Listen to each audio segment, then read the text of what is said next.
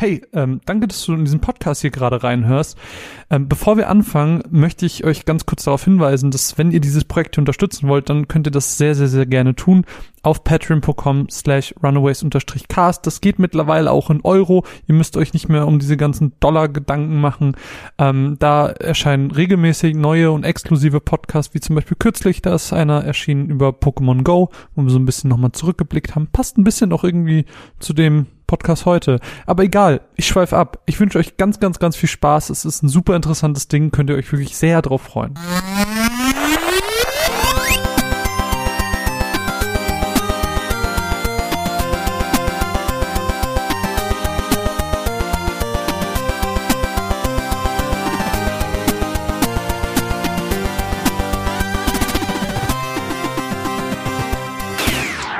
Einen wunderschönen guten Morgen und herzlich willkommen zu einer weiteren Ausgabe der Runaways. Mein Name ist Marvin und leider fehlt Mine heute an meiner Seite. Dafür habe ich aber einen ähm, nicht weniger reizenden Gast an meiner Seite.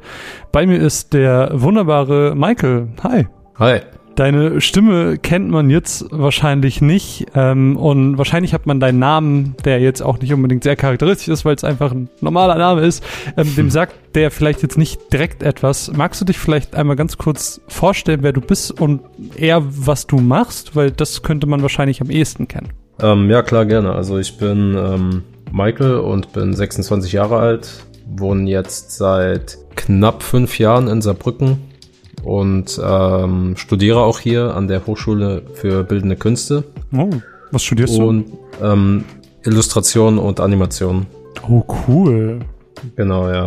Und ähm, ja, Musik mache ich seit ähm, zwölf Jahren knapp. Also gut, ich habe schon immer so ein bisschen was gemacht, aber jetzt Beats speziell mache ich seit 2008 ungefähr. Krass. Und ähm, ja, weil ich halt ähm, nie Noten lesen konnte oder sowas oder Instrumente spielen konnte, stand auch nie ein Musikstudium zur Auswahl. Deswegen äh, habe ich mich halt hier für die Kunsthochschule der HWK, äh, in Saarbrücken entschieden. Ja, und ich glaube, dein bislang bekanntestes Werk, ähm, was die meisten von euch vielleicht kennen könnten, ist, glaube ich, Zelda and Chill, oder? Das ist ja, glaube ich, als es damals rausgekommen ist, vor zwei Jahren ungefähr, ähm, genau. ziemlich krass durch die Decke gegangen. Ich habe jetzt gestern einen Tweet von dir gelesen, wo du, ähm, ich weiß gar nicht, wann das war, schon vor ein paar Wochen, glaube ich, geschrieben hattest, so, oder vor einer Woche, I don't know, wo du geschrieben hattest, so mehr als 50 Millionen Streams jetzt auf Spotify. Das ist ja irrsinnig, oder? Ja, ist schon heftig. Also ich habe gar nicht damit gerechnet, weil ähm, das ganze Ding auch nur so als Hobbyprojekt entstanden ist. Hm. So, ich dachte, ich lade das mal auf meinem YouTube-Kanal hoch. Vielleicht kriege ich da dann ein paar Klicks und sowas. Und habe ja. mir aber auch nur gedacht, so ein paar 5000 wären schön, aber äh, ja, dann ist es auf jeden Fall anders gekommen. Das ist richtig verrückt. Ich meine, dein, dein YouTube-Kanal, wenn man mal drauf guckt, ähm, ja, diese Zelda Chill-Sache ist krass durch die Decke gegangen, aber das war ja nicht das erste Mal, dass du dich so mit, mit ähm, Videospielmusik, sag ich mal, auseinandergesetzt hast. Also man findet ja genauso Lo-Fi-Tracks zu Last of Us, du hast Red Dead Redemption 2 gemacht, Skyrim, Assassin's Creed und, und, und, und, und. Also ganz viele coole Sachen. Ähm, nach Zelda Chill kam ja auch noch Pokémon Chill äh, oder Pokémon Chill ähm, und so hat sich das ja irgendwie ein bisschen auch durchgezogen durch deine, ich sag mal, musikalische Karriere in dem Sinne. Du sagst, du machst seit zwölf Jahren ähm, jetzt Musik. Wie hast du denn angefangen? Also hast du, du hast gesagt, du spielst kein Instrument, aber jetzt letztens in einem, in einem Teaser hat man ja gesehen, dass du auch Keyboard spielst und so. Ja. Also wann, wann hast du angefangen und mit welcher Motivation vielleicht auch? Ähm, also es geht sogar noch ein bisschen früher zurück, so 2004 oder 2005, da gab es dieses Hip-Hop-Magazin Die Juice. Mhm. Und da lag so eine DVD dabei, da war so ein Programm, das hieß Hip-Hop EJ 2 oder so. und das war halt so ein so Programm, mit dem du so irgendwie so vorgefertigte Loops zusammenschneidest, äh, mhm. schneiden konntest. Und ich dachte, boah, geil, hört sich voll krank an und was weiß ich. Und ähm, dann habe ich aber halt länger nichts mehr so gemacht, bis ich dann, ich glaube, 2000, ja, genau, 2008 dann, ähm, da stand halt ein PC im Flur von meiner Mutter und äh, mir war ein bisschen langweilig und dann habe ich mir halt ähm, Fruity Loops runtergeladen und also die Demo-Version, habe damit ein bisschen rumgespielt und äh, genau ab dann fing ich halt an, so Hip-Hop-Beats zu machen. Also Gaming kam erst ein bisschen später dazu mhm. und ähm, Ja, genau. Also, ich, wann kam das Ich hab- ich hab Zelda raus? 2018 war es, gell? Äh, ja, vor zwei Jahren müsste, glaube ich, gewesen sein. Ja. Genau, ja. Also ja, zehn Jahre bevor ich das rausgebracht habe, habe ich dann halt andere Beats hauptsächlich gemacht. Ich habe einen ähm, ein Hip-Hop-Fun-Fact über mich. Ähm, Ja. Wann war das denn? Das müsste so fünfte, sechste Klasse rum gewesen sein. Da gab es bei uns Mhm. in der Schule ähm, Projekttage, gibt's ja immer. Und da gab es so eine, so eine Hip-Hop-AG. Und ich habe da mitgemacht und da hat man auch so, da war halt so ein Typ, der war so ein paar, zwei, drei Stufen über mir und der hat halt auch Rap gemacht und auch so semi-erfolgreich Mhm. ähm, und hat dann eben so gezeigt, wie man Beats baut und wie man Raps macht und sowas. Und ähm, weil ich mich ja immer schon krass dafür interessiert habe, ähm, bin ich dann da reingegangen. Und dann gab es am Ende quasi das Ziel dieser Projektarbeit war, dass jeder am Ende irgendwas textet und auf einen Beat rappt und so. Und es war mir so unangenehm, dass ich einfach am Ende nicht mehr hingegangen bin. Ah je. Also hättest du dort äh, vor Ort was vorrappen müssen, oder was? Ja, ja, genau. Das, das, wir hätten, also es war quasi vor der, in Anführungsstrichen, Klasse, also vor den anderen Projektteilnehmern. Mhm. äh, haben sie halt so ein Mic aufgebaut und so. Und dann hättest du quasi deinen Text vor anderen ähm, einrappen müssen. Und das war Oh so peak unangenehm für mich, dass ich Ja, klar. no shit. Nee, ich, ich glaube, ich hätte das auch ein bisschen cringe gefunden, wenn ich das äh, hätte machen müssen. Also, Voll. ja. Ähm, aber was ich glaube ich, oder was vielleicht für die, für die Hörer hier interessant ist, also ähm, wir sprechen über Lo-Fi-Musik, über Lo-Fi-Hip-Hop, aber was ist eigentlich genau Lo-Fi? Also magst du das vielleicht irgendwie mal erklären, was dahinter steckt? Ja, also ich finde Lo-Fi ist ein bisschen so ein schwieriger Begriff, weil ich selber finde jetzt nicht, dass ich unbedingt Lo-Fi-Beats mache. Also Mhm. die waren halt ein bisschen angelehnt mit dem ersten Album. Beim Mhm. zweiten Album habe ich es jetzt selber nie so beschrieben.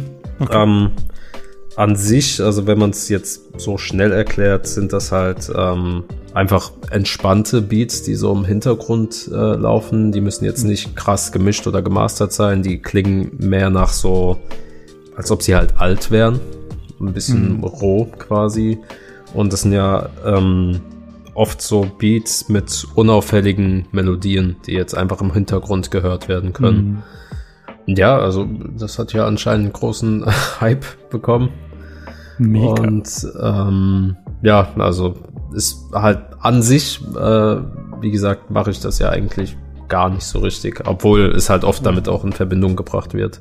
Aber bei den, gut, bei den, bei, bei den ganz alten Sachen, bei diesem Last of Us und Co., da steht Genau, ja. glaube ich, sogar, ne? Da ja, ja, genau, das, das, da, genau, da war es auch ähm, noch so gedacht, dass das auch so Lo-Fi Beats waren, weil ich die dann extra so ähm, mit Plugins und alles so alt klingen lassen habe, so. Ah. und dass die auch halt äh, vor allem chillig sind. Und äh, aber bei den neuen Alben äh, habe ich halt, wie gesagt, äh, mich mehr und mehr da, davon quasi entfernt. Also mit dem letzten Poker and Chill und äh, äh, jetzt hier mit dem Zelda and Chill 2. In, äh, inwiefern würdest du sagen, hat sich das denn verändert? Also was unterscheiden jetzt die alten Lo-Fi-Tracks von den neueren?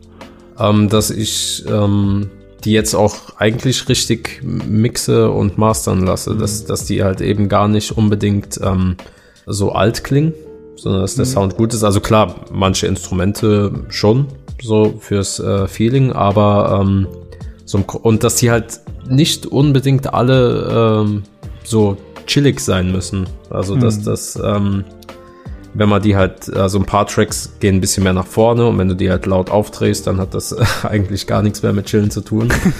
und aber wenn du die halt leiser drehst wieder, dann funktioniert's trotzdem. Also Hm. ich glaube, das wäre so ein bisschen der Unterschied. Also die, die auf YouTube waren auf jeden Fall noch ein bisschen ähm, simpler, würde Ah. ich sagen. Du hast ja dein erstes Video bei YouTube vor ungefähr drei Jahren hochgeladen. Zumindest es gibt ja immer diese Anzeige bei YouTube, wann das Video hochgeladen wurde. Ähm, steht drei Jahre. Ähm, Gab es gerade so in dieser Anfangszeit, wo du auch dann angefangen hast, dich auch so mit Videospielmusik auseinanderzusetzen, ähm, Momente, wo du, keine Ahnung, die dich irgendwie motiviert haben? Gab es irgendwelche Kommentare oder gab es irgendwelche, ich weiß nicht, äh, ist irgendwas passiert, dass du halt dran geblieben bist und dass du nicht einfach nach dem dritten Track gesagt hast, so, ah ja, warum mache ich diesen ganzen YouTube-Quatsch, warum lade ich da meine Musik eigentlich hoch? Ist ja eigentlich voll blöd. Ähm, doch, also das Ding ist, ich habe halt alle alten Videos auf privat gestellt oder nicht gelistet. Mhm. Und äh, das heißt, es gibt gab schon Beats seit, ich glaube 2011 oder 10 oh, okay. habe ich äh, auf YouTube da auch geladen. Das waren halt immer so halt Beats, die ich gemacht habe und ähm, es gab halt keinen so großen Grund jetzt nach denen wirklich zu suchen. Und ähm, ich habe dann halt damals, ich, 2017 war es glaube ich, äh, irgendwann halt dann diese Lo-Fi Beats, also diese Streams gehört hm. und fand die, also dieses Mädchen, was niemals aufhört zu lernen. Genau, ja. Und ähm, da fand ich halt, dass da paar coole Beats dabei sind und ähm, dann dachte ich halt, äh, ich hätte irgendwie auch Bock auf sowas. Und ich habe früher immer wieder mal so hier und da vereinzelt Remixes gemacht, sei es jetzt von Filmmusik, Videospielmusik oder mhm. sonst was. Hauptsächlich eher eigene Sachen, aber dann dachte ich, ähm, weil ich auch ein paar einzelne Remixes gesehen habe von anderen äh, Videospielmusiken, äh, äh, dachte ich, das wäre eigentlich auch ganz cool. Und ähm, also mein äh, älterer Bruder behauptet die ganze Zeit, er hätte mich äh, dazu gebracht, weil er mir mal so einen Remix von Ocarina of Time geschickt hat. Also was eventuell auch so sein kann. Also ich, ich streite das immer ab, aber hauptsächlich um ihn äh, nur ein bisschen zu ärgern. Und ähm, dann habe ich halt äh, gedacht, gut, dann mache ich mal so ein Ocarina of Time Beat. Dann dachte ich, macht ja schon Spaß und habe dann gedacht, ich mache mal jetzt äh, zu mehreren Spielen was, damit ich äh, halt einfach einen Sinn habe äh, für den YouTube-Kanal, damit ich irgendwie so eine Nische erreiche oder äh, irgendwie äh, irgendwas fortführen kann, weil davor hat sich alles so ein bisschen random angefühlt. Aber wann, wann kam denn der Punkt, dass du gesagt hast, so, yo, jetzt mache ich ein monothematisches Album? Also du meinst jetzt das Zelda-Album? Ja, genau. Also das war ja das erste, oder? Genau, ja. Das war so, dass ich halt einfach schon immer, ich, ich fand halt bei den Tracks, die ich da sonst gemacht habe, waren halt immer einzelne Lieder, die cool waren, aber mhm. es war schwer irgendwie mehrere zu finden. Und dann ist mir halt einfach aufgefallen, dass ich schon immer den ähm, Zelda-Soundtrack am coolsten fand. Also ich fand, es gibt da so viele Melodien und äh, es gab so viele, die ich remixen will. Und dann habe ich, also ich habe vor kurzem mir noch sogar die Story auf Instagram angeschaut, äh, eine Umfrage einfach gemacht, wo ich gefragt habe, habt ihr Bock auf ein ganzes Zelda-Album? Und äh, dann haben die meisten für Ja gestimmt. Dann dachte ich, okay, dann äh, probiere ich das mal. wenn die Leute es wollen. Okay. ja, ja, genau. Sonst hätte ich es nicht gemacht. Krass. Nee, Quatsch, nee. Also ich mache immer nur die Musik, die, äh, auf die ich halt auch selber Lust habe. So. Hm. Ich, ich glaube, man musste diese Frage stellen. Welches ist in deiner Meinung nach das beste Zelda? Uh, Breath of the Wild, weil ähm, ja. ich habe zugegebenermaßen die anderen Teile nie richtig gespielt. Fühl weil ich hatte halt früher keine Konsole und sowas und dann habe ich äh, immer nur bei Freunden mitgeguckt und äh, oder halt davon gelesen. Oh. Aber mir ist halt die Musik im Kopf geblieben immer und äh, die habe ich dann immer hören können. Und äh, außer Minish Cap gab es, glaube ich, für ein Game Boy Advance. Das habe ich mal äh, durchgespielt, aber sonst habe ich immer nur bei Freunden mal kurz angespielt und Breath of the Wild war jetzt das erste und einzige, das ich wirklich komplett gespielt hat. Was mich auch ein bisschen dazu motiviert hat, dann das Album noch zu machen. Ah, voll cool. Also ich, ich, ich fühle das vor allem Breath of the Wild, weil es so das beste Spiel ist, was es gibt. Ähm, oder nicht Finde ich auch. Beste, ja. Aber es ist halt krass. Es, ist, es hat für mich einfach so Open Worlds komplett revolutioniert. Und, ja, auf jeden Fall. Ähm, also ich finde es jetzt auch super schwer, andere Spiele nach dem zu spielen. Voll, voll. Und ähm, bei mir war das auch so, dass ich Zelda halt nie so wirklich mochte. Und Breath of the Wild hat mich dann so krass gekriegt. Ne? Ja, ich finde, das ist einfach, ist einfach komplett anders. Also ich finde, mich spricht das auch viel, viel mehr an. Also ich, ich mag halt, Voll. muss ich zugeben, bei den alten Teilen auch nicht, äh, da gibt's ja so viele Dungeons und sowas und da muss man dann halt nachdenken und das mag ich halt gar nicht so beim Spielen. So. Ich finde das halt, ich, ich will halt entspannen, so weißt du, wenn ich ja. was äh, spiele oder sowas, dann nach einem langen Abend oder sowas oder langen Tag, dann es halt gibt cool. kein entspannenderes Spiel als Breath of the Wild. Es ist einfach, genau, ja. es ist einfach pure chill. Du läufst einfach rum und ach ja, hier ist noch ein Dungeon. Aber nee, habe ich gerade keinen Bock drauf. Ich kletter lieber auf den Berg. Ja, genau, auf jeden Fall. Ja. Voll gut. Aber erzähl doch mal so ein bisschen aus der, als der Zeit, als dann jetzt am Ende Silent Chill rauskam, also der, das erste Album. Also, mhm. wir haben schon gemeint, so, das sind, das, war, das sind jetzt mehr als 50 Millionen Streams. Das ist einfach eine irrsinnige Zahl. Also, wie war das für dich und wie war das, als diese Streaming-Zahlen dann auch so krass explodiert sind? Ja, also wie gesagt, also ich habe ja anfangs mir ja gedacht, es wäre cool, wenn es 5000 Streams insgesamt auf YouTube hätte. Und ähm, ich habe die ersten drei Tage nichts wirklich mitbekommen davon, hm. weil äh, es gibt halt noch eine äh, App für Spotify, wo man halt die Statistiken sehen kann und alles. Hm. Und dann habe ich die halt nach drei Tagen bemerkt, habe dann drauf geguckt und dann habe ich da gesehen, oh krass, 14.000 Aufrufe oder 20.000 und dann dachte ich, holy shit, was, was, was geht ab, so, was passiert hier? Und ähm, dann ist das halt auch immer gestiegen, irgendwann dann halt die 50.000 die und ähm, bei 100.000 konnte ich auch immer noch nicht glauben, da dachte ich, okay, reicht jetzt auch mal. Und äh, habe ich halt auch immer damit gerechnet, dass es ähm, weniger wird, so mit der Zeit, weil ein mhm. äh, Kollege von mir, der auch auf Spotify ist, hat gemeint, so, ich müsste mich dann einfach darauf einstellen, dass die Kurve nach, einer halben, äh, nach einem halben Jahr dann runtergeht. Mhm. Aber äh, lustigerweise bis heute gehen die Streams immer noch hoch. Also ich glaube, fast jeden Monat kommt ein neuer Rekord dazu und äh, manchmal verstehe ich selber nicht warum. Also klar, also ich denke mal, dass äh, die Musik gut ist und alles und so, aber ich denke halt, also wenn ich Musik höre, denke ich so, irgendwann habe ich halt einfach keine Lust mehr auf ein Album oder sowas mhm. oder habe es zu oft gehört, aber geht nicht jedem so anscheinend. Ja, wie, wie, wichtig war dir denn auch so dann am Ende das Feedback? Ich meine, diese Zahlen und diese Rekorde sind dann immer gekommen. Haben dir mhm. denn auch entsprechend dann immer mehr Leute auch geschrieben wegen deiner Arbeit und wegen dem, was du geschafft hast? Mhm, ja, also ähm, das Ding ist, das äh, wurde ja auch äh, über ein Label released, Aha. also über Game Jobs und okay. das ist ja auf dem Game Shops Kanal, da hat es ja auch nochmal, ich glaube, 14 Millionen Aufrufe, auf meinem Kanal hat 400.000, also schon ein Krass. großer Unterschied. Und ähm, da schreiben halt viele so und ich habe mir da halt immer die Kommentare angeschaut, also jetzt mittlerweile nicht mehr, aber anfangs halt die ersten Wochen oder Monate mhm. fast täglich.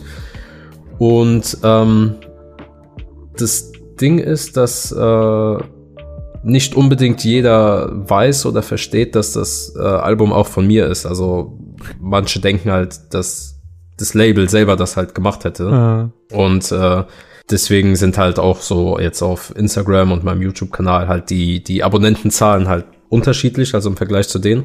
Mhm. Aber äh, auf jeden Fall sind halt einige dazugekommen, natürlich seit dem Release. Und okay. äh, seitdem kriege ich auch schon, ich glaube, täglich mehrere Nachrichten auf Instagram, Twitter und so, wo die dann halt von ihren Erlebnissen erzählen, so dass es denen geholfen hat durch schwere Zeiten, was mich oh, natürlich super freut. Und ähm, das, also die häufigste Nachricht ist, dass es denen halt beim Lernen hilft oder bei der Arbeit. Mhm. Und äh, generell halt Feedback, dass sie dann nach dem nächsten Album fragen oder ob ich das und das remixen kann und äh, ob ich Tipps geben kann und, äh, kann und alles. Und ähm, ja, also da waren teilweise echt krasse und überraschende Nachrichten dabei. Und äh, ja. Ich glaube, ich, glaub, ich habe das Album auch, während ich Masterarbeit geschrieben habe, glaube ich, gehört.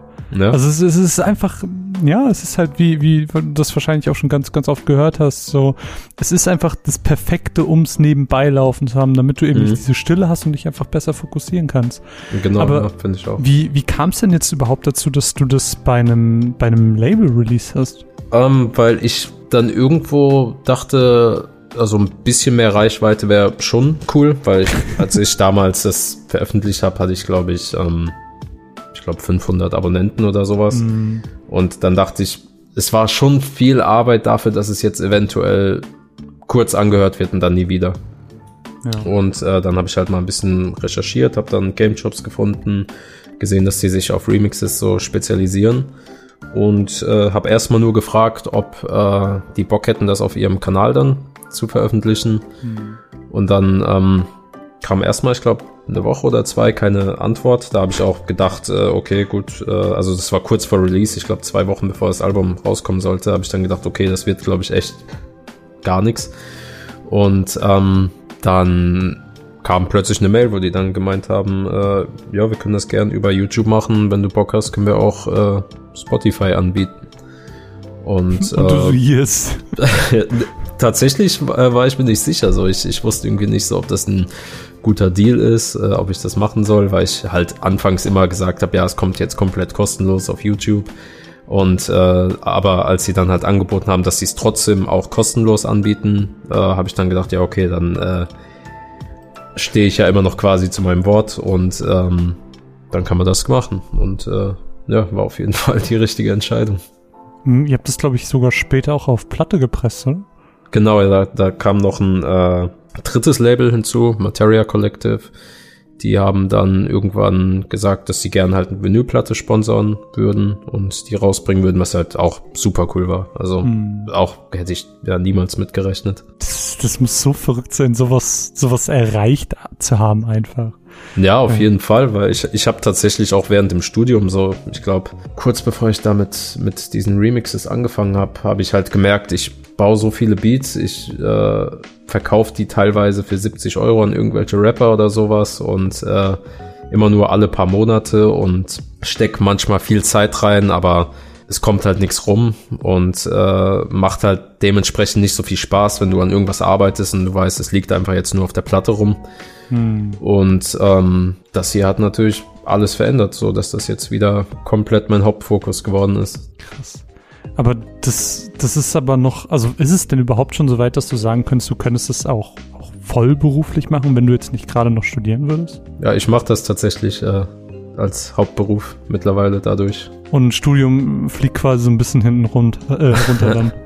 ja, also ähm, ich wäre eigentlich diesen Sommer fertig geworden, aber äh, weil ein guter Freund von mir äh, zusammen mit mir Abschluss machen möchte, konnte ich mir halt erlauben, dann halt äh, ein Jahr dran zu hängen ohne Probleme und Geil. kann das alles ein bisschen lockerer angehen. Aber jetzt äh, sitze ich halt auch am Diplom bis nächsten Sommer und dann bin ich auch fertig.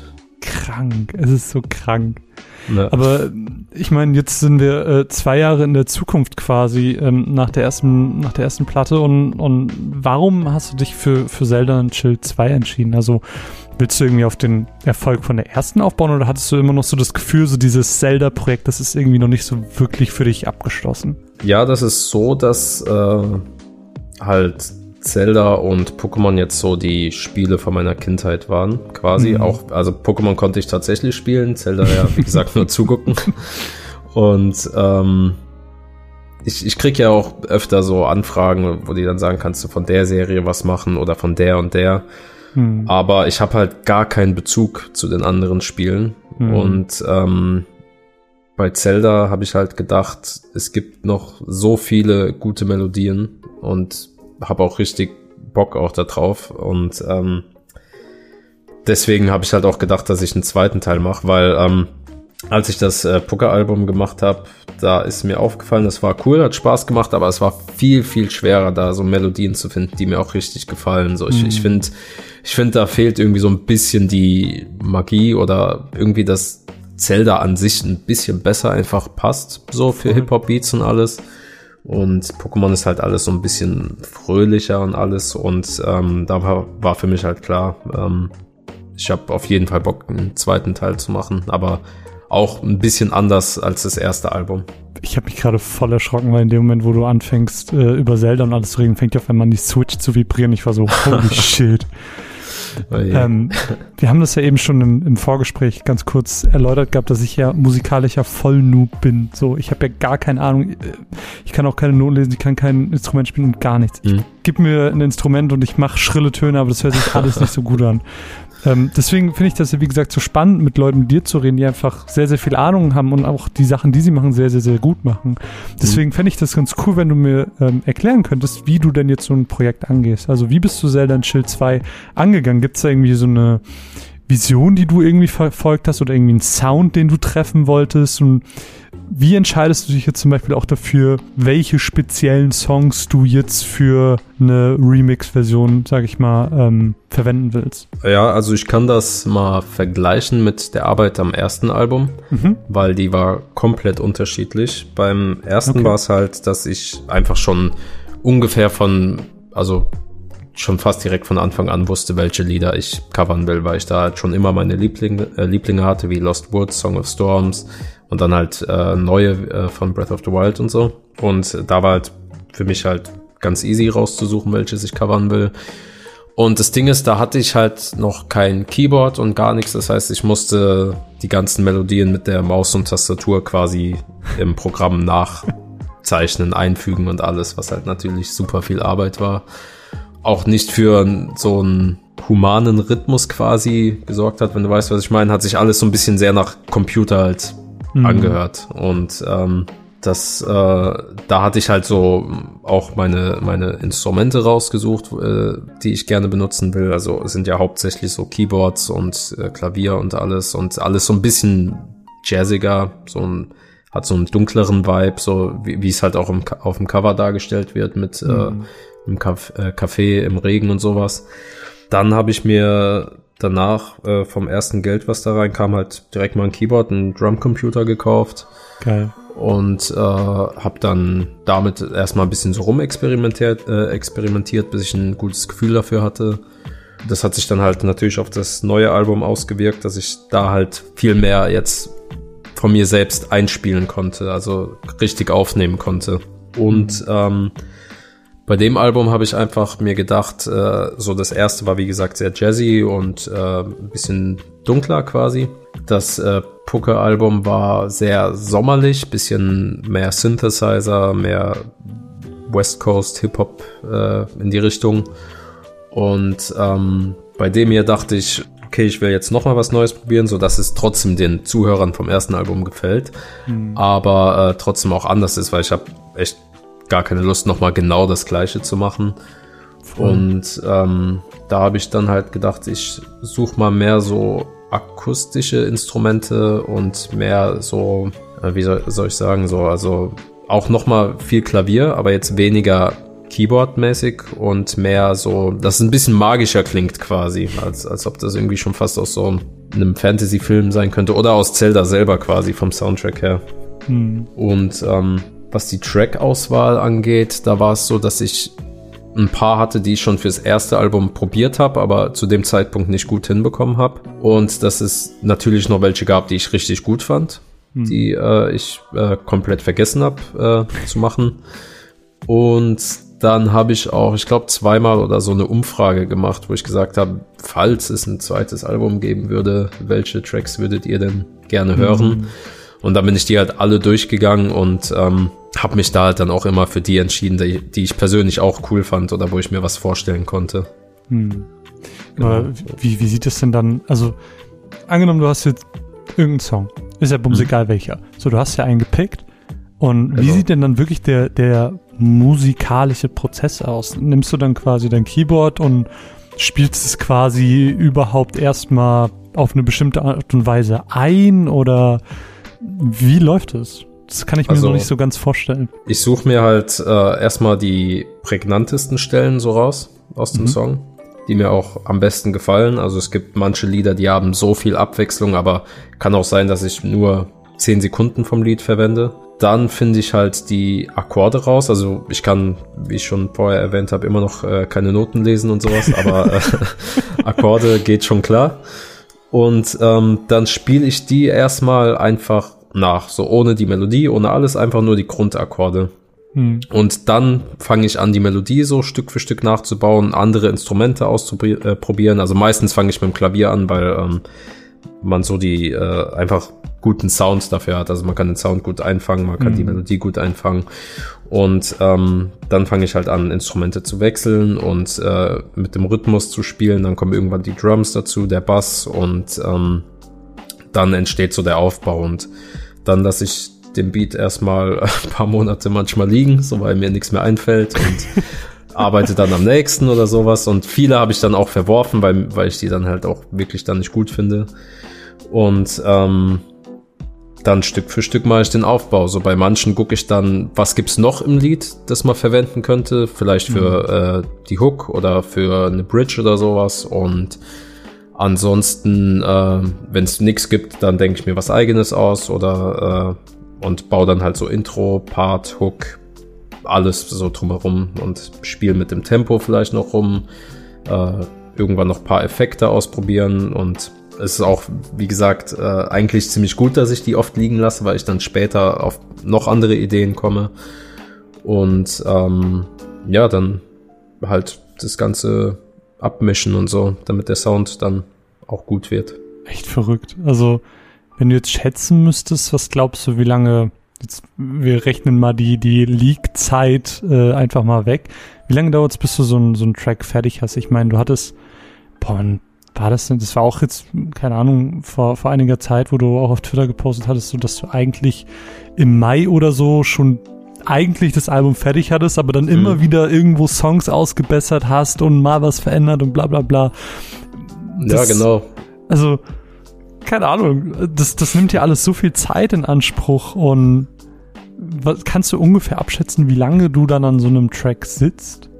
Äh, nicht wirklich, weil genau aus dem Grund geht das äh, eigentlich nicht, weil, ähm, also es kann mal vorkommen, dass ich so einen Track in einer Viertelstunde fertig habe, aber das ist halt jetzt, äh, bei so einem Projekt stecke ich natürlich ein bisschen mehr Arbeit rein, ja, aber wenn ich jetzt einfach einen anderen Beat mache und ich gerade viele Ideen habe, dann kann das in so 15 Minuten fertig sein. Mhm.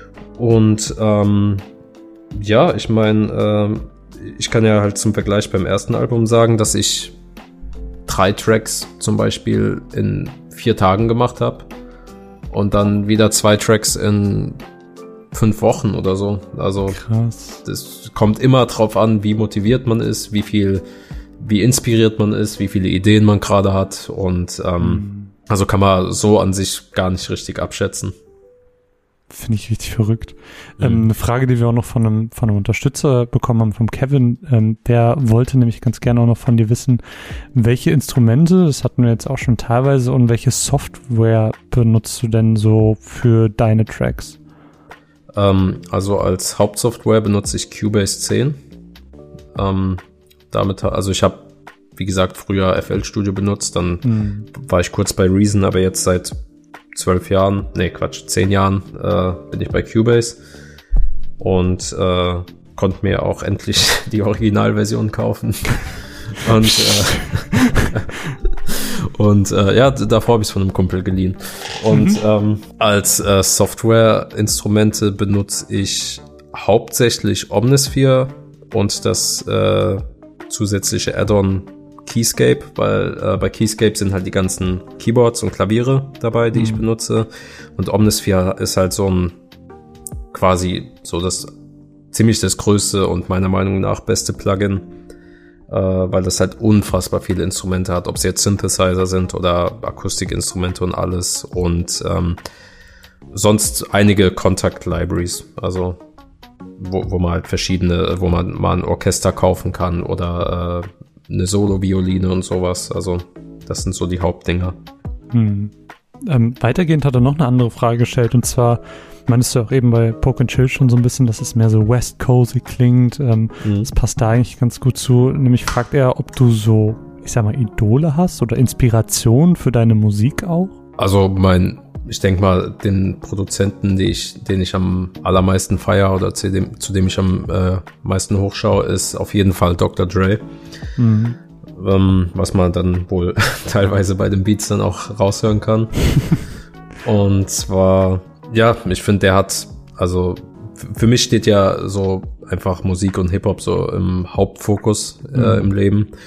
Und habe auch schon mit fünf, sechs Jahren angefangen, äh, zufällig zu hören und dann kam halt Dr. Dre relativ äh, früh dazu, beziehungsweise alle Tracks, die er produziert hat, so und äh, er hat ja, ich meine, Eminem, 50 Cent, Kendrick Lamar so richtig viele rausgebracht und groß gemacht und ich fand seine Beats waren halt einfach so, mir ist einfach irgendwann wirklich aufgefallen, dass ich die Beats immer am besten finde an den Tracks hm. und äh, ja, deswegen ist er für mich eine riesige Inspiration. Generell, was er so als Produzent so geschafft hat. Ich bin gerade ein bisschen froh, dass ähm, Mine heute doch nicht dabei ist, weil ich ja auch ganz gerne ähm, zwar Deutschrap größtenteils höre, aber mhm. da das ist mir auch immer so krass wichtig, wenn da ein geiler Beat ist, dann mhm. ist es mir auch egal, wenn der vielleicht ein bisschen offbeat gerappt ist oder so, oder es vielleicht nicht 100% passt, weil das, weil, weil der Beat alleine dann schon so bockt, dass man diesen, dass man diesen Song einfach so oft hört.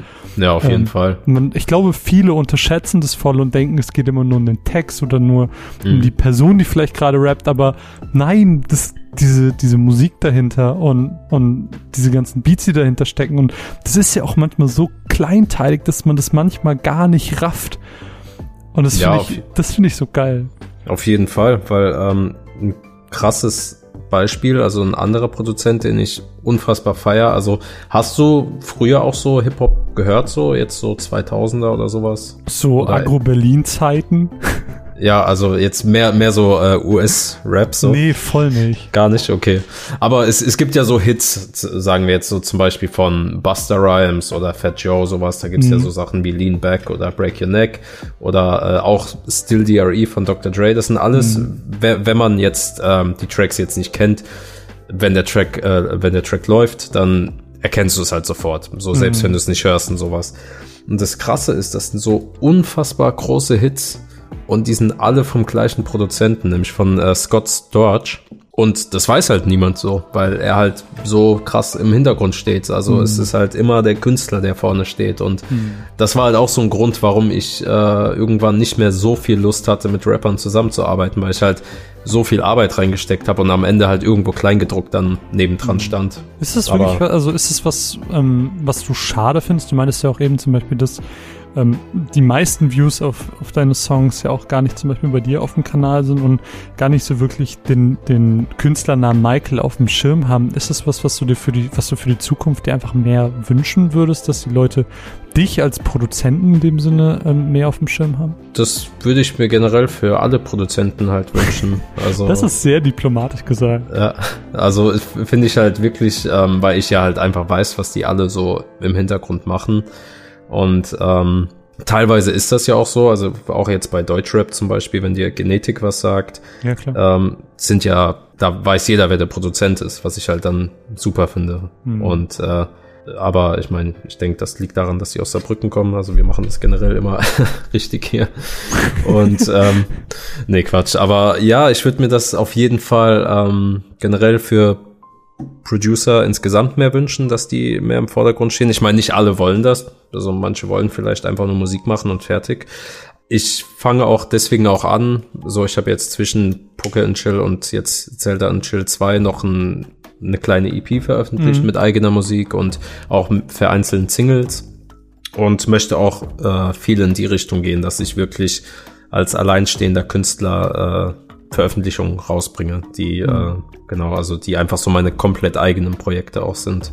Voll. Kann man ja auch mal ganz kurz erwähnen, für die, die es interessiert. Ähm, äh, Pink Penguin sind auch coole Songs drauf. Ähm, kann man sich auf jeden Fall auch sehr, sehr gut anhören. Also wenn man Zelda Chill mag, so das, das ist ja nur, weil da nicht mehr Zelda draufsteht, ist es ja nicht plötzlich eine ganz andere Musik, mhm. sondern die kann man halt in einem Schwung sehr gut hören. Ähm, also auch immer eine sehr, sehr große Empfehlung an der Stelle. Aber ähm, wir waren eben in diesem ganzen Pro in dieser ganzen Prozessgeschichte. Ähm, mhm. Jetzt hast du Songs gemacht, ähm, die dann vielleicht auch fertig sind. Hast du dann noch irgendwie ich weiß nicht, mit, mit einem Label oder mit Kumpels vielleicht auch, ähm, so, so Feedback-Runden? Hast du Leute, die für dich irgendwie Probe hören und auf dessen Feedback du dann auch vertraust und sagst, okay, vielleicht, wenn du das sagst, dann ändere ich jetzt hier und da auch nochmal was? Ähm, ja, schon. Also es ist gemischt. Äh, zum Beispiel mein Bruder macht auch Beats jetzt seit, ich glaube, anderthalb Jahren. Oh, krass. Und ihm schicke ich sehr gerne Sachen zu, weil er kennt auch die Zelda-Reihe und ähm, ich schicke das auch so äh, natürlich gerne an äh, Freunden und höre mir gern Feedback an. Das Ding ist, ähm, klar, also ich, ich finde Feedback zum Beispiel bei zur Mische oder sowas, finde ich sehr wichtig. Mhm. Ansonsten sehe ich es eigentlich meistens so, ähm, dass ich gerne halt die Beats genauso mache, wie ich es halt mir gerade vorgestellt habe. Mhm. Und ich finde, dass dazu dann vielleicht auch ein paar Fehler gehören oder Sachen, die andere vielleicht anders machen würden. Mhm. Und ähm, also klar, bei manchen höre ich auf jeden Fall trotzdem höre ich drauf, so was sie sagen, wo ich dann denke, okay, da hast du auf jeden Fall recht, das ist gar nicht gut und sowas. Aber bei anderen Sachen versuche ich halt oft einfach meine Vision davon einzufangen, wie ich es mir vorgestellt habe. Mhm. Und ähm, ja, genau das dann halt auch zu präsentieren. Äh, ich versuche halt meistens einfach drauf zu vertrauen, so äh, was ich halt so in den letzten zwölf Jahren dann so gelernt habe. Nö, ist ja, ist ja eine durchaus vernünftige Sache. Also mhm. ich meine, dadurch kannst du natürlich auch noch mehr hinter dem stehen, was du natürlich dann auch machst, weil es deine Vision ist, weil du es genauso umgesetzt hast, wie du es willst. Also finde ich, ja, finde genau. ich eine coole Sache. Wie viel Zeit nimmst du denn so am Tag und in der Woche für Musik, wenn du jetzt eben schon meinst, dass du es eigentlich hm, schon hauptberuflich machst? Also schon, also schon eigentlich täglich halt, äh, da sitze ich äh, sehr viel dran. Äh, so, kannst du so einschätzen, wie viele Stunden, sag ich mal? Nee, nicht wirklich. Also manchmal sitze ich eine halbe Stunde dran, manchmal mache ich den ganzen Tag gar keine Musik und konzentriere mich auf andere Projekte. Und ähm, also es variiert immer. Zum Beispiel jetzt letzte Woche hat eine gute Freundin von mir bei mir aufgenommen, die halt super gut singen kann. Mhm. Äh, das ist jetzt zum Beispiel auch etwas, äh, was ich jetzt nach dem Album mache, dass ich äh, mit ihr Musik veröffentliche. Oh, das ist cool. Und ähm, das hat zum Beispiel dann sieben Stunden gedauert, so das Aufnehmen und Mischen und alles. Also da ging dann schon fast ein voller Arbeitstag drauf. Mhm. Aber sonst, ich zähle das halt nie mit. So man, manchmal sitze ich an Beats und dann ist plötzlich äh, dunkel und äh, manchmal setze ich mich hin, spiele irgendwas äh, auf dem Keyboard, sage, ach nee, gar keinen Bock und dann äh, mach ich wieder was anderes. Also. Fuck the shit. genau, ja. das finde ich geil. Wir haben ja auch jetzt schon, schon mehrfach erwähnt, so das erste Album. Das war ja, ich glaube, man kann fast schon sagen, ähm, in Anführungsstrichen ein globaler Hit. Das ist ja auch der große Vorteil an ähm, Beats, so die funktionieren unabhängig von Sprache. Man kann es genau. in Brasilien hören, genauso wie in Deutschland. Mhm. Ähm, machst du dir denn jetzt gerade, wo es um die, die Kreation des zweiten Albums ging, wo es um Silent Chill 2 ging, machst du dir auch irgendwo so einen Druck, dass du die, dass diese neue Musik auch die genauso viele Leute erreichen muss oder die Leute genauso berühren muss oder vielleicht sogar noch mehr? Also hat hm. sich da einfach irgendwas emotional verändert für dich? Nee, gar nicht. Also ähm, für mich war genau wie beim ersten Album wichtig, so wenn es mir gefällt, dann reicht mir das aus.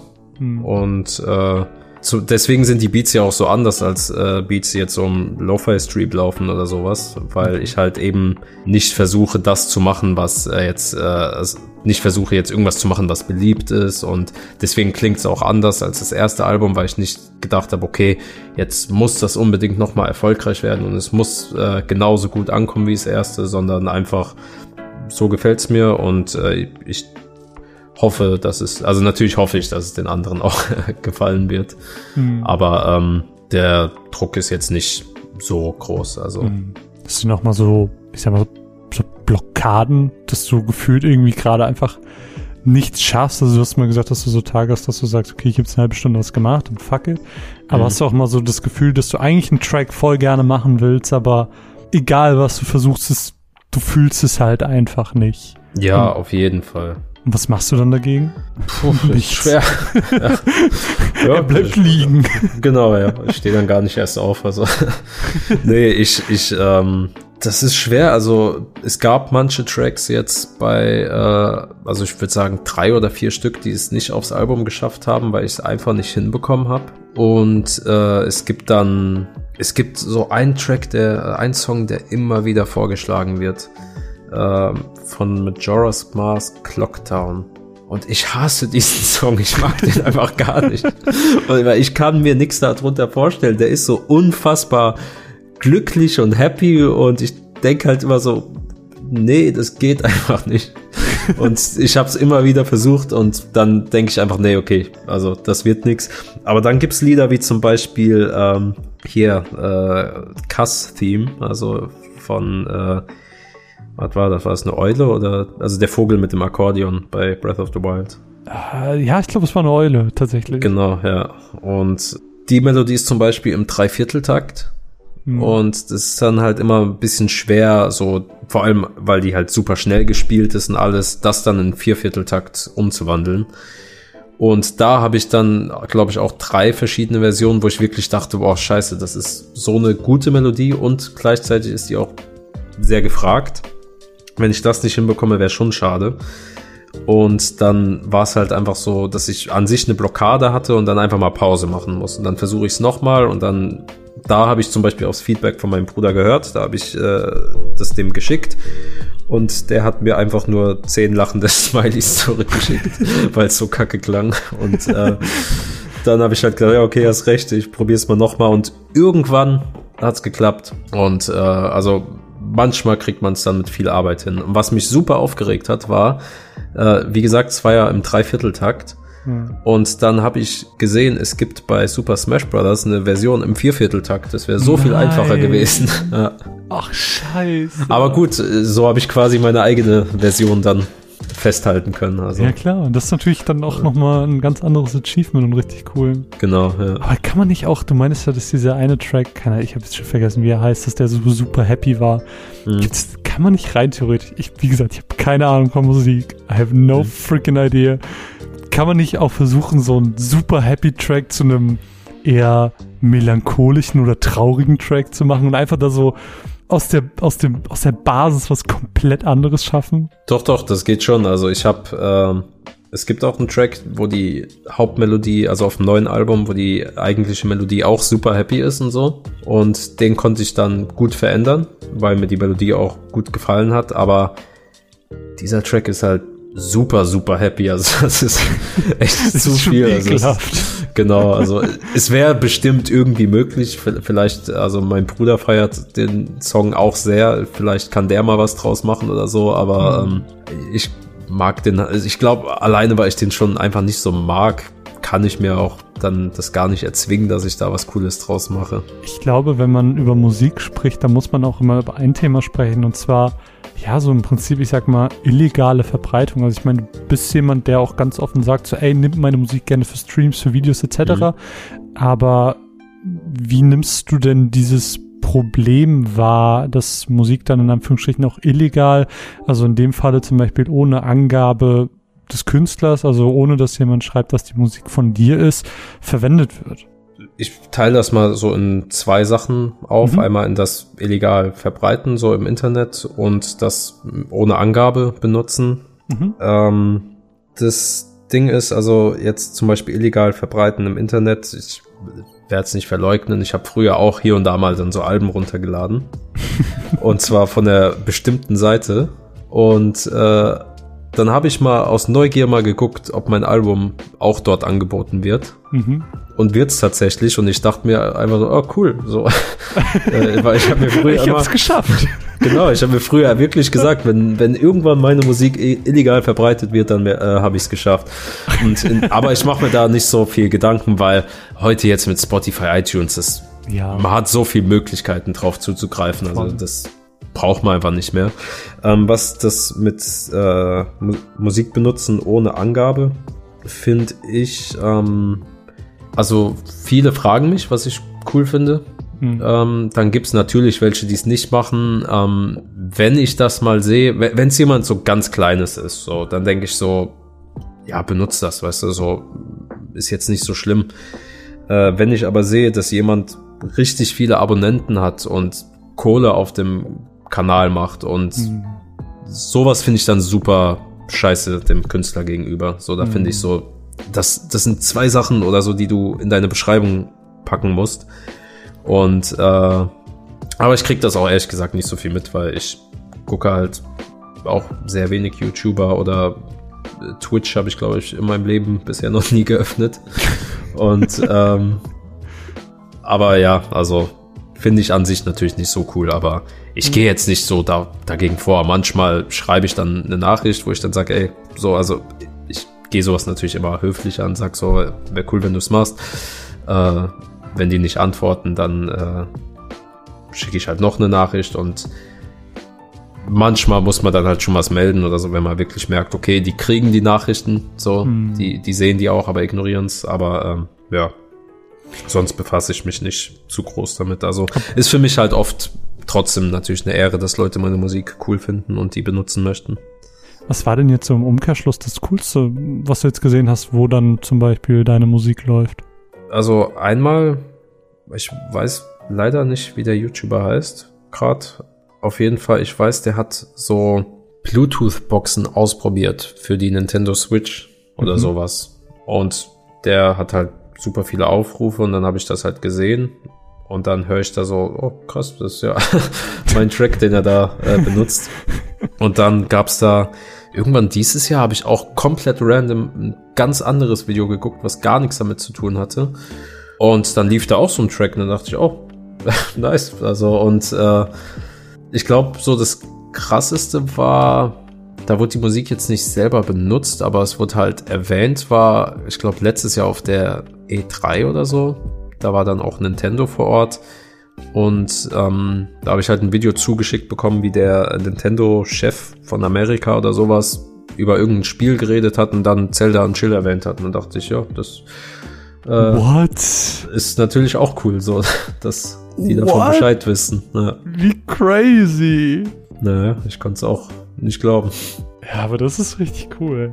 Ja. Aber, aber da frage ich mich ja, und ähm, das hat genauso unser Unterstützer Lenny und das hat auch äh, meine bessere Podcast-Hälfte Mine. Wir haben uns das alle gefragt und ich glaube, das ist eine Frage, die sich wahrscheinlich sehr viele Leute stellen, die dann auch deine Musik hören. Ähm, wie sieht das denn überhaupt rechtlich aus? Also gerade Nintendo ist ja eigentlich ein, ein Publisher, ähm, die sehr, sehr krass dahinter sind, so dass sie ihre Properties schützen und ähm, es gibt ja tausend Geschichten von Let's Playern und äh, die da irgendwie keine Sachen zeigen dürfen oder wo Nintendo irgendwie mitverdienen will. I don't know, da gibt es ja ganz, ganz viele Sachen. Gibt es da irgendwie eine spezielle Regelung, ab wann die Musik, die du machst, eben nicht mehr die tatsächliche Zelda-Musik ist und quasi den rechtlich quasi zu Nintendo gehört, sondern eben deine eigene Musik ist und du sie auch als diese vertreiben kannst? Ja, also ist ähm, das Label übernimmt halt hauptsächlich das Rechtliche. Mhm. Aber bei dem Vertrieb, bei dem wir beide sind, da gibt's halt die Möglichkeit zu sagen, dass das ein Coversong ist. Mhm. Und ähm, das heißt, da dürfen aber halt jetzt keine Samples drin sein, das dürfen keine Originalstücke verwendet werden. Und bei mir ist ja alles halt komplett nachgespielt. Mhm. Wenn man das halt auswählt, dann gibt's halt die ähm, da muss man halt, ich glaube, pro Song einen Dollar im Monat zahlen. Okay. Ähm, also jetzt sagen wir jetzt hier Zelda, das wären dann 14 Dollar im Monat. Und ähm, das geht dann halt äh, automatisch an die Originalkünstler. Mhm. Und ähm, so werden halt dann die ganzen äh, Lizenzen und so geregelt. Dadurch gibt's dann halt keine Probleme. Mhm. Äh, wolltest du gerade was sagen? Oder? Ja, nee, ich, ich wollte nur zum, zum Verständnis nochmal nachfragen. Das heißt, deine, deine Songs zählen offiziell quasi als Cover der Nintendo-Songs und genau. diese 14 Dollar gehen im Prinzip an Nintendo eben als License-Fee, sag ich mal. Ja, also ich weiß gar nicht, ob es genau 14 Dollar dann sind. Also ich ja, glaube. Der Betrag durch, ist ja auch egal. Ja, aber ich glaube, es ist tatsächlich mehr so, weil ähm, das Label dann halt äh, einen Betrag dann halt noch abgibt. Hm. Ähm, was halt super cool ist, so, das, das, so werden halt alle unterstützt quasi. Und ähm, genau dadurch ist das äh, theoretisch alles halt möglich. Das Ding ist halt nur jetzt bei Vinylplatten, da gibt's glaube ich extra Sachen. Und ähm, da habe ich jetzt halt gar nichts groß mit zu tun mit der Produktion. Also da weiß ich gar nicht, wie das abläuft. Aber bei Spotify zumindest, wie gesagt, ohne Samples auswählen, dass es ein Cover ist oder Remix und alles und ähm, dann wird das ganze, wird die ganze Lizenzierung so gehandhabt. Ich weiß gerade gar nicht, ob ich das Wort richtig benutzt habe. Bestimmt. Ich, ich nicke auch, ja. ganz zustimmend mit dem Kopf. Sehr ähm, gut. Das, das wird schon passen. Mhm. Ähm, meine, meine nächste Frage ist eigentlich voll, voll dumm, weil ich einfach zu dem Zeitpunkt nicht wusste, äh, was du studierst, weil ich habe mich halt auch gefragt, naja, neben der tatsächlichen Erstellung der Musik mhm. gehört ja auch das Cover dazu, die Animationen, die du auch bei deinen Videos hast. Ähm, genau, ja. Social Media, Distribution, Erstellung der Platten und und und und und. Aber Cover und Animation wirst du ja wahrscheinlich mit deinem Background einfach alle selber machen. Genau, also ähm, das erste Zelda und das zweite habe ich jetzt komplett gemacht. Bei dem Poker-Album, da habe ich äh, meinen Freund äh, hier, der mit mir studiert, gefragt. Vespa mhm. heißt der. War das ist der, äh, wegen dem ich jetzt ein Jahr länger studieren muss. Und ähm, genau, ja. Und ähm, da hatte ich halt, weil ich seinen Zeichenstil einfach unfassbar liebe, habe ich halt äh, gefragt, ob er dafür was machen will.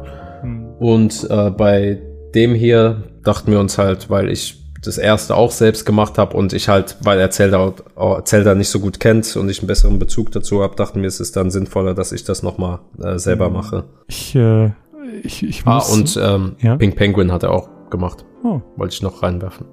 Wo die Animationen auch sehr cool sind, muss ich mal dazu sagen. Also, ja, danke. So.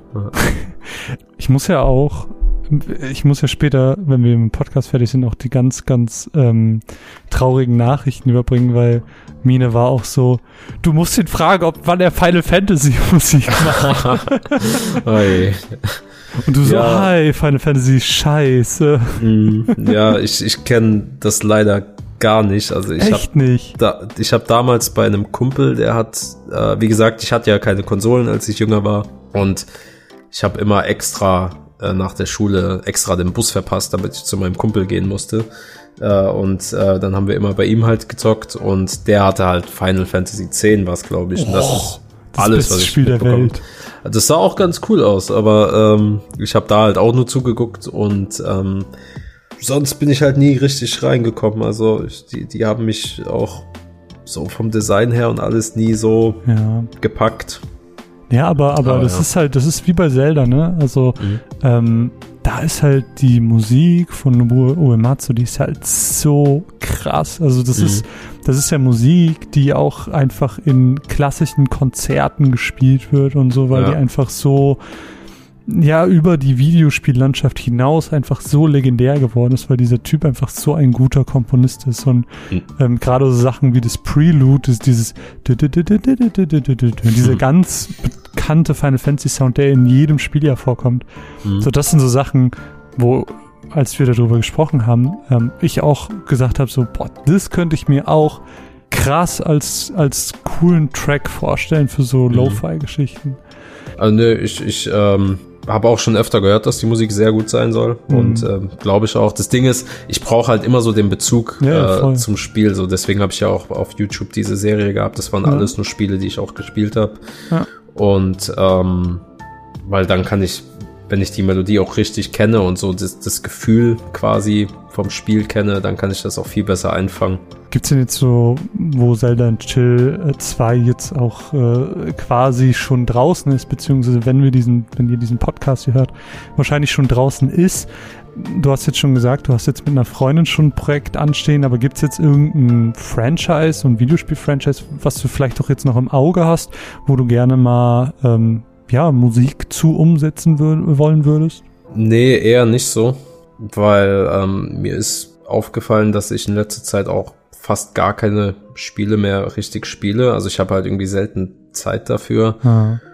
Ja, also für mich, ich glaube, dass für mich für ein ganzes Album nur Zelda jetzt noch funktioniert. Also Krass. ich glaube, ein anderes eher nicht mehr. Also könntest du dir auch auf, auf die Zukunft gesehen einen alten Zelda in Chill 3 vorstellen? Könnte sein, also. ja, aber mal so, so, so reines Wunschdenken. Also, wenn du jetzt die freie Wahl hättest, wie würde sich denn für dich so dieser ganze Musikweg weiterentwickeln? Gibt es irgendwelche Traumprojekte, also wirklich rein gesponnen, rein theoretisch Traumprojekte, wo du sagen würdest, boah, wenn ich das irgendwann mal machen dürfte, hm. krasse Ehre. Ja, also ähm, ich habe auf jeden Fall einige Projekte geplant. Äh, einmal jetzt ein kurzes Album mit meinem Bruder zusammen äh, nach Zelda. Also es wäre schon richtig cool, wenn diese Freundin von mir gut durchstarten könnte, weil die wirklich so eine unfassbar krasse Stimme hat und darauf hätte ich richtig Bock, so dass mhm wir sehr viel zusammenarbeiten, richtig coole Lieder zusammen rausbringen. Mhm. Auf der anderen Seite habe ich mit einem Kollegen nochmal angefangen, ein bisschen zu rappen. Das ist jetzt mehr so ein Spaß-Nebenprojekt, äh, aber äh, da haben wir halt auch ein bisschen Bock drauf. Mhm. Äh, aber muss jetzt nicht durchstarten. Und sonst würde ich halt einfach gerne meine, also andere Beat-Alben hochladen, wo komplett von mir selber was äh, gemacht wurde. Mhm. Also ich, ich plane da was so mit ein bisschen einem südamerikanischen Touch und dann etwas, was ein bisschen deeper ist mit Klavier. Ja, das, ich glaube, das wäre an sich mein Traum, so, so irgendwann wirklich auch ein eigenes Label zu haben, einfach nur die Musik immer machen, auf die man Lust hat und äh, natürlich Fans, die das gerne hören wollen. Ansonsten äh, würde ich gerne mal was für Eminem machen. da habe ich letztens den Tweet gesehen, da dachte ich mir schon so, ja, okay, das kann ich mir mhm. vorstellen. Ja, also das wäre, also ich glaube, wenn ich einen Track für Eminem machen will, dann könnte ich auch aufhören mit Musik. Also dann hätte ich alles erreicht. Dann einfach Instant Quit. Mhm. Was ist denn, hast du, hast du einen Lieblingstrack von Eminem? Ähm, boah, Gib mir fünf Werktage, um drüber nachzudenken. genau, ja. Nee, das ist super schwer. Ähm, ich glaube Superman. Den mag ich einfach vom Beat her auch wieder richtig krass und Stan ist halt natürlich auch übertrieben gut. Also schon eher auch die älteren Sachen, also die neueren höre ich jetzt nicht mehr so viel. Es sei denn, er rappt auf meinem Beat oder so. Dann okay. Ich ja. habe nämlich auch vor lang keinen kein Eminem mehr gehört und dann habe ich irgendwann, ich glaube, das aktuellste Album ist das, ähm, mal reingehört gehabt und dann ein Song, den ich auch instant auf meine Playlist gepackt habe, auch gerade nachdem ich das Video gesehen hatte, war dieser Darkness-Song. Hm, ja, muss ich mir den, mal aufschreiben. Den fand ich, ich krass. Ja, der weil ich habe gar nicht in das Album reingehört, deswegen, also. Boah, aber ich, muss aber das muss das Video dabei sein. Das ist, das ist einfach so krass gut gemacht. Ne, aber ich egal. Schreib's mir, ich schreib's mir gerade schnell auf. Darkness heißt das. Genau. Okay. Aber ich, äh, ich schweife auch ab. Das hat auch, hat auch gar nichts mehr mit dem Podcast zu tun. ähm, deswegen würde ich auch sagen, dass wir einfach, einfach zu einem Ende kommen. Wir haben ganz, ganz viel über deine Musik und die Entstehung deiner Musik und wie du dabei vorgehst gesprochen. Wir haben über ähm, die emotionale Seite, die da auch so ein bisschen hintersteht, gesprochen. Ähm, es war ganz, ganz, ganz spannend, diese ganzen Einblicke zu bekommen. Ähm, wenn ihr diesen Podcast hört, seit dem 13.11. ist Selden Chill 2 draußen. Könnt ihr bei Spotify hören, ähm, wahrscheinlich auch auf deinem YouTube-Kanal und wo es sonst Musik gibt. Genau. Ähm, das, das habe ich allen ans Herz gelegt. Michael, ich danke dir. Das war ein wirklich, wirklich cooles Gespräch. Es hat sehr, sehr, sehr viel Spaß gemacht. Ja, ich ähm, danke dir auch. Also ich fand es auch mega cool. Also freut mich sehr, dass ich dabei sein durfte. Nein, ich, ich mag das ja sehr. Wie gesagt, ich bin ein musikalischer Vollnoob und dann ähm, über so Musik, die mich wie auch viele andere Leute begleitet hat, was zu hören. Ähm, das ist einfach, das ist das Coole am Podcasten. Äh, natürlich an dieser Stelle noch der obligatorische Hinweis für die Menschen, die diesen Podcast hören und die ihn sehr gerne hören. Ihr könnt gerne auf patreon.com slash runaways-cast gehen. Da könnt ihr uns nämlich mit ein, mit ein paar Euros unterstützen, kriegt exklusive Podcasts, eine ganz, ganz coole Sache. Ansonsten, ähm, ja, wie gesagt, war es das mit diesem Podcast. Die letzten Worte, Michael, die überlasse ich dir. Ich verabschiede mich, sage Tschüss und ähm, bis zum nächsten Mal. Äh, kauft mein Album. sellout, sellout. genau. Tschüss. Ciao, mach's gut.